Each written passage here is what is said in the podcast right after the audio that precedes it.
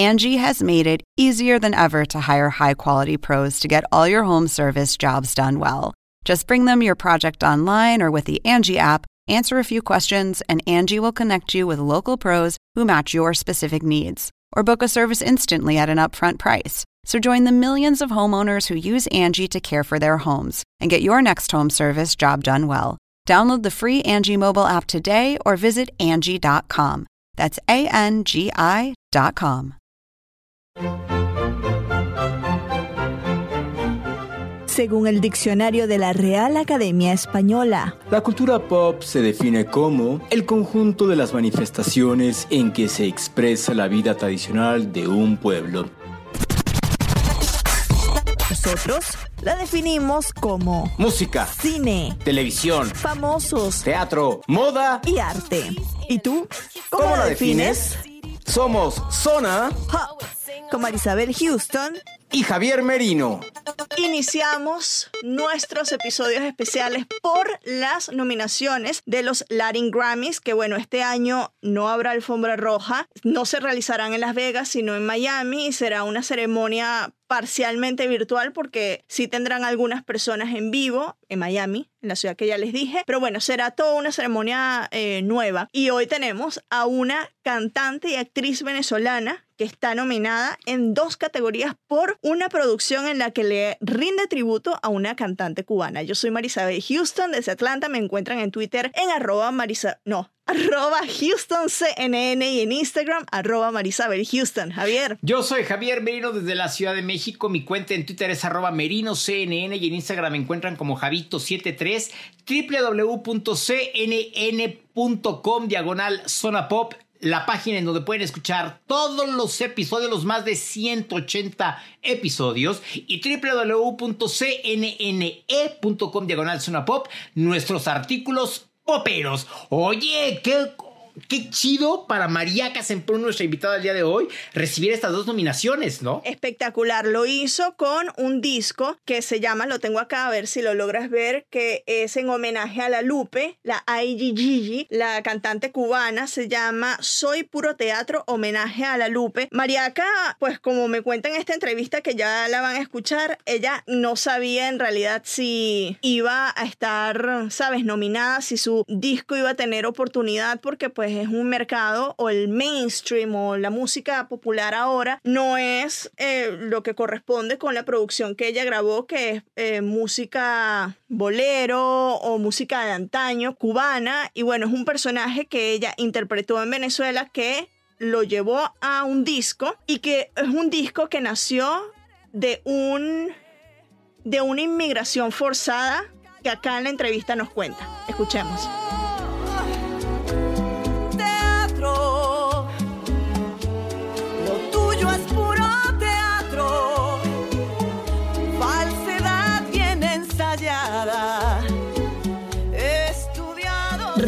Regresa Casemproma, Zona Pop CNN y IGG. Regresa nominada a los Latin Grammys. ¿Cómo estás, Mariaca? Bueno, contentísima con esa nominación. Eso ha sido como, como un boost que he tenido, porque claro, este proyecto tiene rato avanzando, pero siempre, siempre en cuarentena, siempre en pandemia, y ha sido cuesta arriba, pues, porque sin presentaciones en vivo, digamos, no, no es lo mismo. Pero esto me, me ha dado un empuje importante, una emoción importante y- e ilusiones. Ya, ya de hecho estamos preparando otro material audiovisual, un tercer videoclip, eh, para darle el último empujón al, proyecto. Bueno, eh, nada más quiero hacer la acotación. Yo no soy miembro votante de la Academia Latina, entonces eh, escuché en PR hacer esa, esa, ese disclaimer en un podcast y dije, bueno, está bueno hacerlo también nosotros. Bueno, es por el disco Soy Puro Teatro, lo tengo acá, eh, que le rindes homenaje a la Lupe. ¿Cómo llegó la Lupe a ti? Para la gente que no sepa toda la historia, porque hay todo un trasfondo de por qué la Lupe. Sí, bueno, cualquiera que, que me ve dirá, qué rebuscado ella haciendo la lupe, ¿no? Pero la verdad es que yo la interpreté como actriz en un montaje que se hizo en Caracas, Venezuela, en 2013, por allí. Fue una invitación que me hizo el director Gabriel Díaz, quien vive en Alemania desde hace mucho tiempo, pero quiso regresar al país a, dirigir una nueva pieza. Y bueno, cuando me convocaron, yo les pregunté que si estaban locos, porque yo no tenía nada que ver con la lupe, yo, ni mi voz, ni mi cuerpo, ni mi físico. Pero él insistió y me dijo, bueno, vamos a tomar el riesgo, ¿por qué no? Y menos mal que lo hicimos porque resultó siendo una temporada muy exitosa de dos años y medio dándole vueltas a todos los teatros en Caracas. Y con eso no solamente me enamoré del personaje, sino que me enamoré de, su música. Y de ahí nació la inquietud de grabar esta música alguna vez, como se grababa en esa época, con ese big band latino, con estos 40, 50 músicos por, por canción y, y estos arreglos majestuosos. Y por supuesto sabía lo complicado y lo complejo que era llevarlo a cabo por, por, por eso, porque incluye a mucha gente y es muy costoso. Pero bueno, poco a poco eh, fue surgiendo la idea hasta que se materializó un poquito antes de salir de, Venezuela para vivir en Miami con la gira de Piaf, Voz y Delirio. Eh, terminé de grabar toda la música, el grueso de la música eh, con la banda de allá, bajo los arreglos y la dirección de Pedro Mauricio González. Y después de allí sí culminé todo el trabajo como tal aquí en Miami, la postproducción. Pero fue un trabajo que duró tres años en hacerse, por eso que te digo de, la cantidad de gente que hay involucrada y lo ambicioso que puede ser. Entonces, ya hoy por hoy sí te digo, esto es un homenaje, ya no es interpretando a la Lupe, ya es un homenaje que María Casemprún le hace a la Lupe por haberle interpretado alguna vez, por haberle enseñado tanto como artista y por haberle dejado este legado musical tan, tan precioso que dejó. Hay algo que a mí me conmueve mucho este disco porque lo realizas o, o, muestra la etapa en la que ustedes, eh, Leonardo y tú, tienen que salir de Venezuela, una salida forzada, porque bueno, ninguna de los dos querían salir del país, ¿no? Se vieron en esa situación y describe o tiene muchas emociones ligadas a lo que es eso de emigrar acá en, la, en los 16 temas que componen la producción. ¿Cómo fue ese proceso de una Lupe que en ti nació en Venezuela y terminarla en Miami? Bueno, qué, qué, interesante que me haces esta pregunta, porque muchas veces hago la reflexión de que ella y yo terminamos teniendo muchas cosas en común. Eh, la Lupe hizo la, la, parte más importante de su carrera en el exilio. Y ya el cubano, nacido en Cuba, no la conocía porque estaba censurada. Ella sale en el año 62 por culpa de la revolución. O sea, Fidel la consideró muy indecorosa. Y es cuando sale a México, luego Puerto Rico y luego termina en Nueva York, que es cuando es el boom de su carrera. Uh -huh. Termina siendo una estrella casi continental y su país no tenía ni idea. Eso es una uh -huh. ironía muy grande. Wow. Digamos que yo en Venezuela ya yo tengo una carrera, eh, bueno, más o menos larga y, y, e importante, pero este, este reconocimiento internacional viene a darle a un proyecto mío una cosa en el exilio, completamente ya fuera de mi país, fuera de cualquier reconocimiento en la propia tierra. Ahí es donde yo veo la, similitud. También somos dos artistas que, bueno, ejercemos nuestro arte en el exilio y eso nos une de alguna manera. Cuba y Venezuela están in, in, indiscutiblemente unidas por un tema lamentablemente político, pero es así. Pero también hay, hay una unión muy hermosa que es la música. Eh, no todo el mundo lo sabe, pero el venezolano también eh, ha escuchado toda su vida eh, ritmos afrocaribeños, afrolatinos.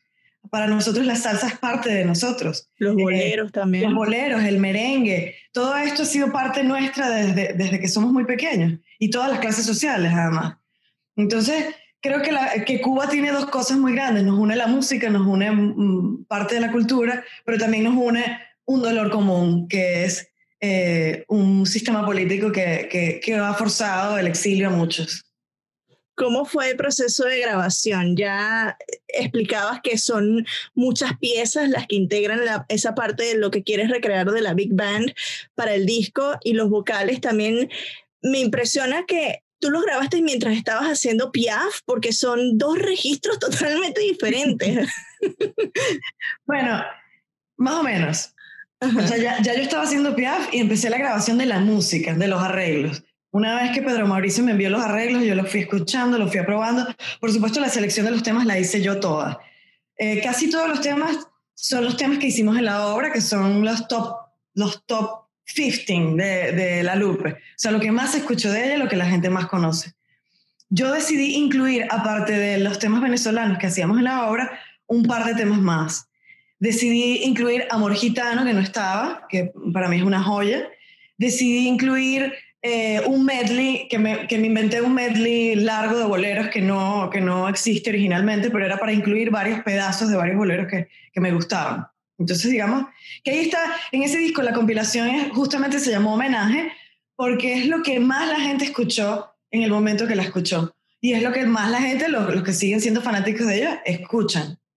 Eh, eh, incluye este medley venezolano, no solamente porque en la obra había un capítulo dedicado a Venezuela y el vínculo que ella tuvo con Venezuela, que es muy importante. Vale la pena destacar que ella visitó muchísimas veces el país, grabó un, un disco que se llama La Lupe y su alma venezolana.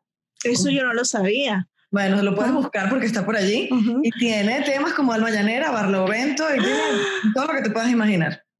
Qué maravilla. Y aparte de esto, fue la reina de los carnavales en el cuatricentenario de Caracas. Wow. Entonces, imagínate ella que decía en las entrevistas. Demasiadas relaciones. Imagínate tú que diría mi mamá que está en el cielo, que esta negrita tan fea terminó siendo la, la reina de los carnavales en Caracas. Esto quiere decir que a mí me quieren mucho aquí. Y en efecto, la adoraban.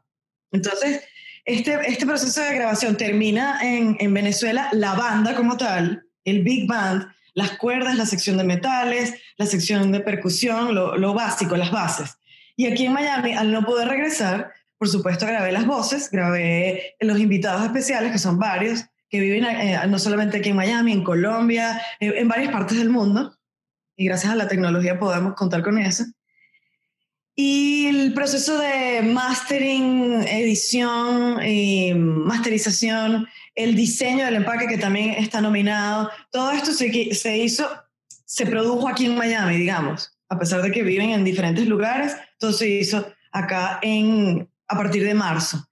Yo las voces, como tú preguntas, que es muy curiosa, sí, la hice, sí las hice entre descanso y descanso de la gira de Piaf. La gira de Piaf estuvo tres años eh, rodando por allí. Larga, claro. Pero cuando yo venía de México, por ejemplo, yo aprovechaba ese mes de descanso y grababa cinco o seis temas. Y me ponía muy minuciosa ahí, tú sabes, a que quedaran perfectos. Pero como es un repertorio que yo cante tanto, yo creo que yo me paso un switch y ya sale esa voz, a pesar de, Sí. no, de no tener nada. Memoria muscular en las cuerdas vocales. Una cosa así, una cosa así, exactamente. Y así lo hice. En los descansos de Piaf eh, terminé de grabar y menos mal, menos mal porque eso ocurrió, la última grabación habrá ocurrido en enero y ya en marzo eh, entramos en cuarentena, pero ya yo tenía todo el material en bruto que podía eh, manejar digitalmente. Entonces, de esa forma fue que lanzamos el disco en, en cuarentena. Quiero hablar de eso porque el lanzamiento como tal lo hiciste a través de Instagram Live, eh, Sí. o bueno, eh, live en redes sociales.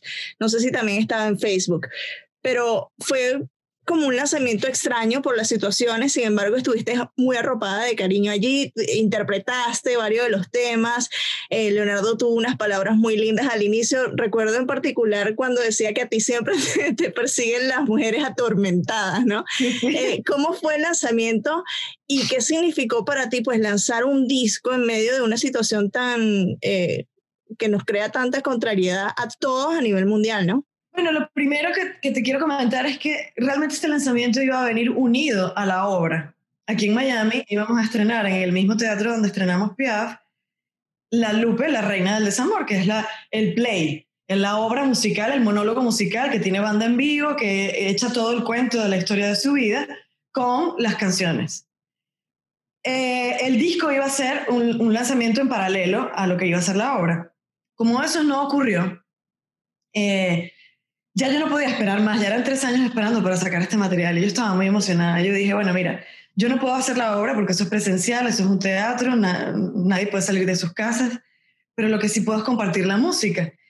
Y pensé que, que era muy apropiado porque era un momento de encierro, un momento de, de muchos casos aburrimiento, ansiedad, tristeza, depresión para muchos por, por los trabajos. Oye, qué mejor refugio que la música, qué mejor antídoto que, que una música de este tipo que además se baila. Entonces dije, este es el momento, no puedo seguir esperando y fue cuando en marzo, marzo abril descri- eh, decidí eh, inscribir el, el proyecto en los Latin Grammys. Claro, esto sin, sin sospechar nada, esto porque bueno, porque era un proyecto muy latino, era tropical tradicional, yo, yo dije, bueno, puede tener algún chance, pero esto ya después de decidir el lanzamiento. Hicimos ese, ese lanzamiento por live, así como tú lo dices, por Facebook Live, Instagram Live, porque fue, es la ventana que tenemos. Eh, Leonardo Padrón, como tú sabes, que es mi pareja, tiene muchísimos seguidores que, que además cualquier cosa que el anuncio muestran mucho interés. Entonces yo dije, bueno, por lo menos que sea nuestra ventanita de los seguidores que tenemos siempre, que disfruten con nosotros este lanzamiento, que además éramos él y yo aquí en la casa. Y yo ponía las pistas, o sea, el playback de las canciones y las cantaba a rin pelado, sin, sin, sin micrófono y sin ningún artilugio. Y yo sentí tanta emoción esa noche. Teníamos ya como un mes de encierro sentí tanta emoción que sentía que yo estaba saliendo de un estreno de una obra de teatro y me había visto con todos mis amigos. Después hicimos un brindis entre él y yo y dijimos, bueno, no sé, esto se sintió rico, se sintió como un estreno vía presencial por todos los comentarios que llegaron, por toda la gente que se, que se conectó, amigos, eh, familia, eh, gente de la música. Fue muy emocionante. Fue una forma de hacerlo paralela. ¿Qué decían tus vecinos? Mira, yo no sé si me escucharon porque aquí la gente es muy muy calladita y tú sabes, no dicen nada, pero yo creo que se escuchó, porque con ese cañón que yo, que yo saco con la lupe, tiene que haberse escuchado. Claro. Grabaste Fever, Fiebre en plena cuarentena. ¿Cómo fue encontrar Miami desierta? Porque además lo hiciste en la noche. Imagino que es una impresión muy grande porque uno está acostumbrado a ver Miami, inclusive, sobre todo en la noche, súper llena, carro, gente de fiesta, etcétera, ¿no? Sí, si hay una zona que uno jamás ve dormida o desierta, es esta zona de Downtown Brickell. Y esto surgió porque yo estaba reunida con mi, con mi productor, Jesús Barón, planeando a ver qué íbamos a hacer, porque ya teníamos el disco en las manos y él decía, bueno, ¿cómo hacemos para hacer un single promocional si no tenemos material audiovisual? Y necesitaríamos algo con tu imagen, al verte a ti cantando, haciendo algo. Y yo, oye, pero es imposible, porque ¿cómo nos vamos a unir a alguien ahorita? Y bueno, él salió caminando eh, esta noche de aquí a su casa y me dice, María, que las calles están, que no lo puedes creer. No hay nadie, no hay una sola luz, un solo carro, una sola persona, un solo policía, no hay nada. Yo creo que más bien pudiéramos usar esto como contexto. Y yo dije, bueno, coño, es tremenda idea. Además, al final la música no muere, que era un poco el concepto del video. La música está allí, pase lo que pase. Y bueno, eh, nos unimos a John Haller, que fue el que hizo todas las, las tomas, el video y la edición. Él y yo, y salimos los tres de 11 de la noche a um, algo así como 5 y media de la mañana a dar vueltas por todas las calles y a tomar los puntos más bonitos y a, y fotografiar los mejores momentos que tuviéramos. Nos llovió encima. De hecho, en el, en el video pueden ver que truena atrás y todo en Biscayne Boulevard pero fue toda una experiencia. Fue un rodaje de, madrugada, no se nos acercó una sola persona, bueno, un, un, homeless se nos acercó a pedir comida y teníamos agüitas y teníamos unos chips y se los regalamos. Eso fue todo, todo el contacto humano que tuvimos. Pero creo que no solamente quedó un documento para el videoclip de la canción, sino quedó un documento como histórico, como del momento histórico que estábamos viviendo. Y eso fue lo que me gustó. Y además qué lujo poder tener una calle completamente cerrada Eh, porque es imposible con permisos, etcétera. Si lo hubiesen planeado, no hubiese, no hubiese salido tan, yo bien. a todo el mundo: este es el video más barato, más caro de la historia. Porque si a mí me tocaba pedir permiso en todas esas calles, toda la burocracia que implica filmar en downtown, en Brickell, en la, la, seguridad, los bomberos, la policía, yo no, no hubiese podido costear eso. Era imposible. Quiero que hablemos del empaque porque fue una de las categorías en las que estuvo nominado. Eh, el disco está en dos categorías, eh, pero el empaque es muy peculiar porque tiene mucho simbolismo de, tradiciones cubanas, ¿no? Además de tener el, a ver si se logra ver acá, el IGGG, acá en todas partes, las conchitas acá en, bueno, me perdonan los amigos de Argentina, pero bueno, los caracolitos. Los caracolitos, mejor. Sí, los caracolitos en el disco, y además de las, em, de todos los inserts que tiene, que son... Bastante. Aquí está la Virgen, lo pero que te pedí. son postales, exacto. Son postales basadas en canciones específicas. Que es lo que me gusta porque están individuales y las podrías hasta enmarcar si te, si te gusta alguno de los sí, de ellas. Sí, sí, yo lo hice, de hecho. Fue esa la intención. Feliz este diseño que yo los monté por delante y por detrás. ¿Quién trabajó el diseño del empaque? Pedro Fajardo. Pedro Fajardo, que es un gran diseñador, él ha diseñado piezas importantes y covers para muchísimos artistas internacionales. Él tiene ya mucha carrera. Es su, primer, su primera nominación a los Latin Grammys, pero si revisan su Instagram y, su página web, bueno, verán la cantidad de trabajo que ha hecho. Yo lo venía siguiendo desde hace rato, éramos amigos desde Venezuela. Eso es algo bonito, que además los dos estamos nominados y los dos somos venezolanos. Entonces, el público venezolano está muy contento celebrándonos a los dos. Eh, yo lo conocía desde hace mucho tiempo y lo seguía y, decía, bueno, cuando yo lance un disco próximamente, yo voy a llamarlo a él, porque este trabajo está increíble. Además, yo como diseñadora gráfica, que alguna vez me gradué eh, de diseño gráfico decía, este es el, este es el tipo que entiende el, rollo musical. Porque si tú ves esa portada, lo primero que tú sientes es que esa portada suena. Esa portada tiene sonido ya de una vez. Y suena al carbonero, y suena a música latina, y a salsa, bolero. Eh, y él capta muy bien ese tipo de cosas. Que por cierto, hago el inciso, ayer filmamos el tercer videoclip y él hizo la dirección de arte de este ah, tercer videoclip. Con lo que estoy emocionadísima porque lo que yo vi en cámara no lo puedo ni explicar. Así que esperamos que después de edición eso sea igual así y lo compartiría pronto por, por mis redes. Bueno, vamos al momento en que te enteraste. bueno, ya yo sabía que lo habías inscrito el disco y por eso yo estaba muy pendiente. Te escribí. Claro, porque yo te lo envié también para compartir. Exacto, te, eh, te, escribí a las nueve y algo. Tú no lo podías creer, ¿no? No, no lo podía creer. Yo estaba como en shock. ¿Qué estabas haciendo? Estabas eh, haciendo ejercicio. Creo que leí, ¿no? Yo hago una clase online, era un, Instagram Live. Que además siempre la gente me escribe durante la clase y yo estoy ahí sudada, fajada haciendo mi cosa, ¿no? Pero me escribía una cantidad de gente y yo no le paré a ninguno. Pero cuando tú escribiste, yo dije, algo pasa, porque Marisabel me está escribiendo. Y yo dije, para lo que estás haciendo, para lo que estás haciendo.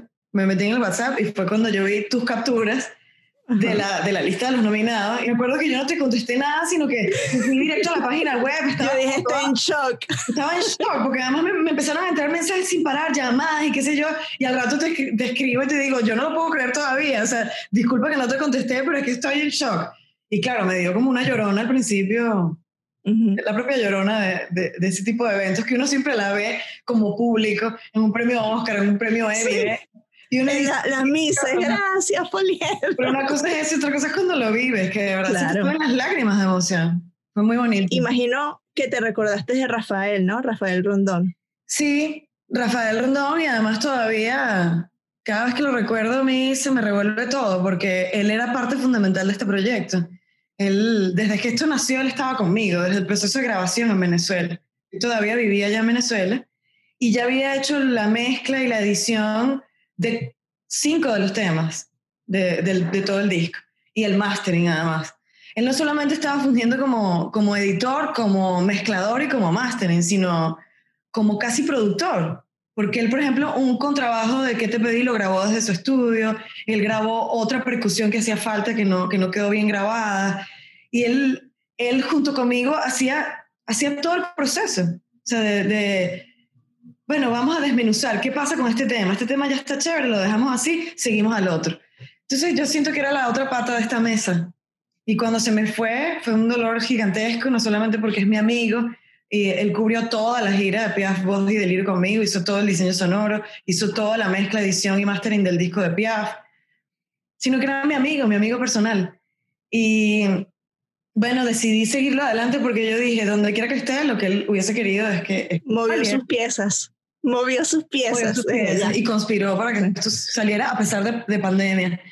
Y se lo dediqué. Esto es un disco completamente dedicado a él porque él tenía que haber estado acá. No estuvo por razones que ya escapan a nuestro entendimiento, pero sé y tengo la certeza de, que donde quiera que él esté, él está contento con, con esta nominación y si nos ganamos el premio, el premio también es de él y será de él. Bueno, María, que a sonreír, como dices tú siempre.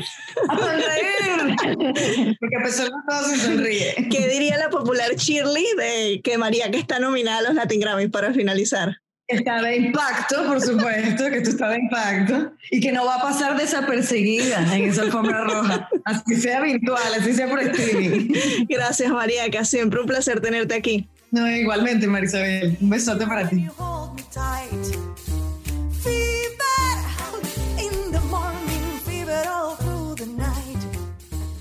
¿Cómo este tipo de historias personales se ven reflejadas en tu trabajo, ¿no? Aunque no quieras, aunque no quieras involucrarlo, aunque no quieras, de alguna u otra manera siempre terminas sacando el lado personal y que muchos artistas se niegan y ponen su barrera, ¿no? Totalmente. Algo que, que ya escucharon en la entrevista que yo le pregunté es cómo, porque este álbum lo grabó durante la famosa gira de Piaf, que es con la obra con la que ella vino por primera vez a Zona Pop y los registros de Piaf y de La Lupe son muy distintos. Entonces yo le preguntaba, ¿cómo lograbas grabar entre que salías de la obra de Piaf y entrar a un estudio a grabar a La Lupe? Y entonces ella básicamente dice que las cuerdas vocales tienen como memoria muscular porque para ella era muy fácil pasar de un registro al otro para grabar. Imagínate, tú y yo. No, bueno. Nos destruimos, nos salen nódulos. O sea. Oye, y del disco que tienes ahí en tus manos, ¿cuál es tu canción favorita? A mí me gusta mucho ¿Qué te pedí? Vamos a colocar un pedacito acá. ¿Qué te pedí? Que no fuera leal, comprensión. No sé si la ubicas. No. No ubicas a la justo- Lupe. No, de a nada, ella, sí no me suena. Y, y te iba a preguntar esto, ¿son canciones originales o son canciones que ya en algún momento cantó la Lupe, así como los romances y boleros de Luis Miguel? ¿Es eso básicamente? Son canciones de la Lupe. Mira, llegó Toribia la Ahí bigotona. Toribia. Hola Toribia, está allá atrás. Eh, para ustedes que no ven Zoom, pues Toribia llegó a la grabación, escuchó mi melódica voz y vino a saludar. bueno, no, el disco tiene canciones que fueron de la Lupe y que ella reversiona porque en la obra ella interpretó a la Lupe, en una obra que giró en Venezuela, este, con el que se presentó en decenas de, de teatros allá en mi país también. Y bueno, ella decidió llevar esto a un disco que te pedí me encanta. La otra es la de Fever. Mm. Never know how much I love you. Never know how much I care. When you put your arms around me, you give me fever that's so hard to bear. You give me fever. When you kiss me, fever. When Sí, la de Madonna, ¿cómo no? Bueno, yo la conozco por Madonna. Y hay otra canción del disco que ya les voy a nombrar tres que son mis favoritas, la de Teatro. teatro. Lo tuyo es puro teatro. Falsedad bien ensayada. Estudiado simulacro. Fue tu mejor actuación. Uy, conozco a varios así, a varios teatreros. Bueno, este disco está eh, nominado en dos categorías, como ya les dije. La que en la que Mariaca está nominada como tal es la categoría Mejor Álbum Tropical Tradicional y la segunda categoría en la que está nominado el álbum fue por Mejor Diseño de Empaque por el disco, obviamente. El empaque ya escucharon en el episodio, tiene unas laminitas eh, que son como imágenes muy representativas, que son postales, que de hecho las puedes montar, están individuales, entonces las podrías montar en cuadritos si así eh, deseas. Pero bueno, qué felicidad, ¿no? Que una de las que este, partió, pues aquí en Zona Pop, que vino hace años al podcast, ahora está nominada al Latin Grammy, ¿no? Sí, eso está muy padre, que, que, que regrese, que ya sea parte de la familia sonapopera. Y lástima de veras que no va a haber alfombra roja de los Latin Grammys, porque creo que nos hubiéramos encontrado ahí, Marisabel, a muchos que han estado en CNN y hubiéramos convencido a muchos que estén con nosotros, ¿no? Independientemente de estar en una alfombra roja. Claro. Pero me gustó mucho este disco y ya lo voy a, a- comprar y bajar por Spotify. Me, me late la idea. Yo soy Marisabel Houston desde Atlanta. Me encuentran en arroba HoustonCNN en Twitter y arroba Marisabel Houston en Instagram, el podcast Zona Pop CNN en Spotify, en Apple Podcasts, Google Podcasts, TuneIn para nuestros amigos en Perú. Estamos también en Deezer Latino, en iHeartRadio, en radio.com y demás plataformas. Javier, ¿en qué páginas nos encuentran? Porque son ahora dos. Todos los episodios están en www.cnn.com diagonal zona pop o nuestros artículos poperos con algunos episodios www.cnne.com